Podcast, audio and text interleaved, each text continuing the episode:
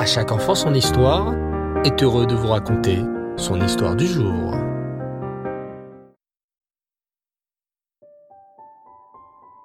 Bonsoir les enfants et Reftov, j'espère que vous allez bien. Aujourd'hui, nous partons sur les traces du roi Shlomo. Eh oui, encore lui.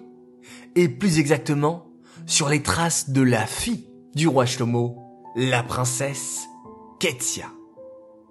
Shlomo Ameler, tu te souviens bien, avait une fille très gentille, très belle et très intelligente, Ketsia. Mais le roi Shlomo apprit un jour que sa fille était destinée à épouser un pauvre homme et très simple. Le roi Shlomo ne pouvait pas accepter une telle chose. Il décida d'envoyer sa fille sur une immense tour en plein milieu d'une île déserte impossible que quelqu'un monte sur cette tour, car cette tour n'avait pas d'escalier. La princesse avait tout ce qu'il faut pour vivre dans cette tour, car l'aigle du roi Shlomo lui apportait tous les jours de délicieux repas provenant de la cuisine royale. De cette façon, le roi Shlomo espérait que jamais sa fille ne pourrait épouser un homme qui ne conviendrait pas à son rang. Vous savez, un homme peut faire beaucoup de plans et de projets, mais c'est Hachem qui décide si nos projets réussiront ou pas. Écoutez plutôt ce qu'il se passa ensuite. C'est très intéressant. Dans un certain village, vivait un jeune homme pauvre qui s'appelait Réhouven. Ses parents, bien que très pauvres, faisait tout pour veiller aux besoins de Réhouven.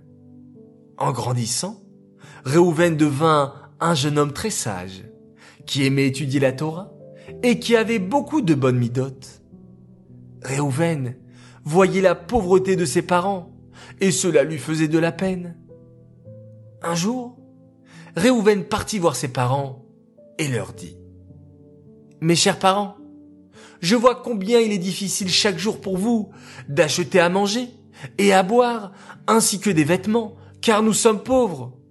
Savez-vous ce que je vais faire? Je vais partir de la maison et essayer de trouver du travail. Avec l'aide d'Hachem, je pourrai gagner un peu d'argent et vous aider. Les parents de Reuven ne voulaient pas que leur fils parte. Oh, tu n'as même pas de nourriture ou de manteau chaud pour voyager lui dirent ses parents. Nous sommes inquiets pour toi. Mais Réhouven les rassura. Mes parents, avec l'aide d'Hachem, tout ira bien. Et aussitôt, le courageux Réhouven se mit en route.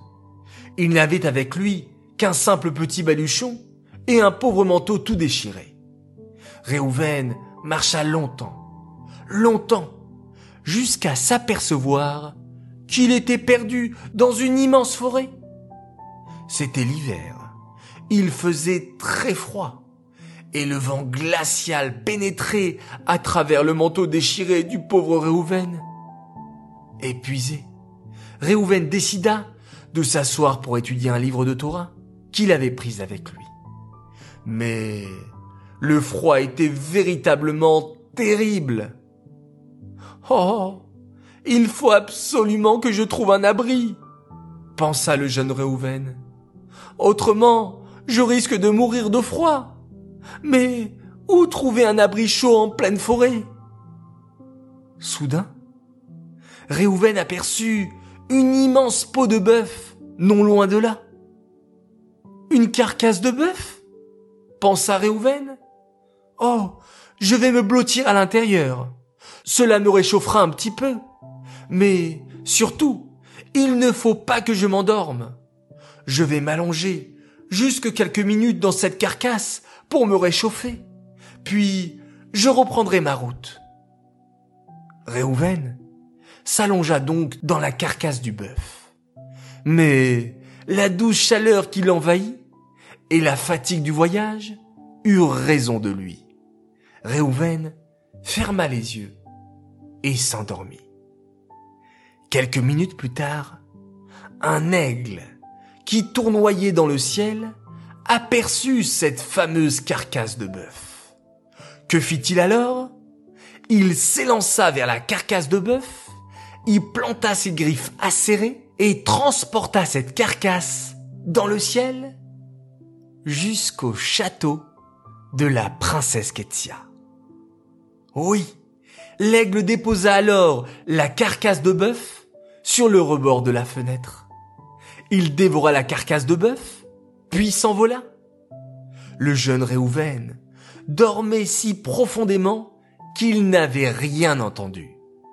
Réhouven se retrouvait maintenant au sommet d'une immense tour, sur le rebord de la fenêtre de la chambre. Oui, vous l'avez deviné, de la princesse Ketsia. Mais que va-t-il se passer maintenant? Vous voulez le savoir les enfants? Eh oui, il va falloir être patient une fois de plus, et vous le saurez au prochain épisode. Cette histoire est dédicacée les Louis Nishmat, Bat David. J'aimerais souhaiter quatre Mazaltov ce soir. Alors tout d'abord, un immense Mazaltov, un garçon merveilleux. Il nous vient de Nice et il s'appelle Lévi Benzaoui.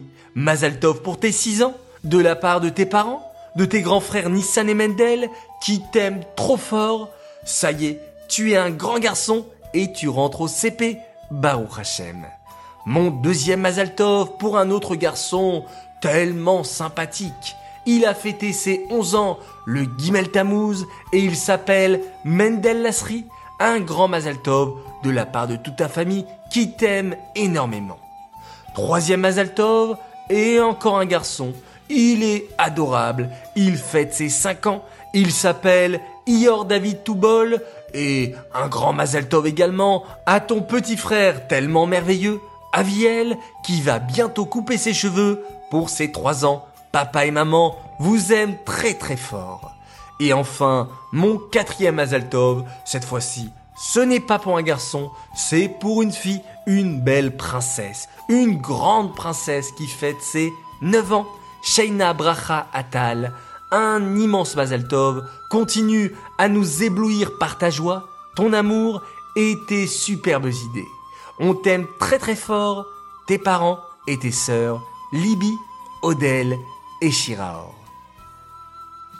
Les enfants, c'était un plaisir, comme chaque soir, de partager avec vous ces minutes de bonheur. Merci pour votre écoute et pour votre fidélité. Je vous dis Laila Tov, très bonne nuit. On se retrouve Bezrat Hashem demain matin pour la lacha sur le Mashiach. Et on se quitte en faisant un merveilleux Shema Israël, Hashem Elokeinu, Hashem Echad.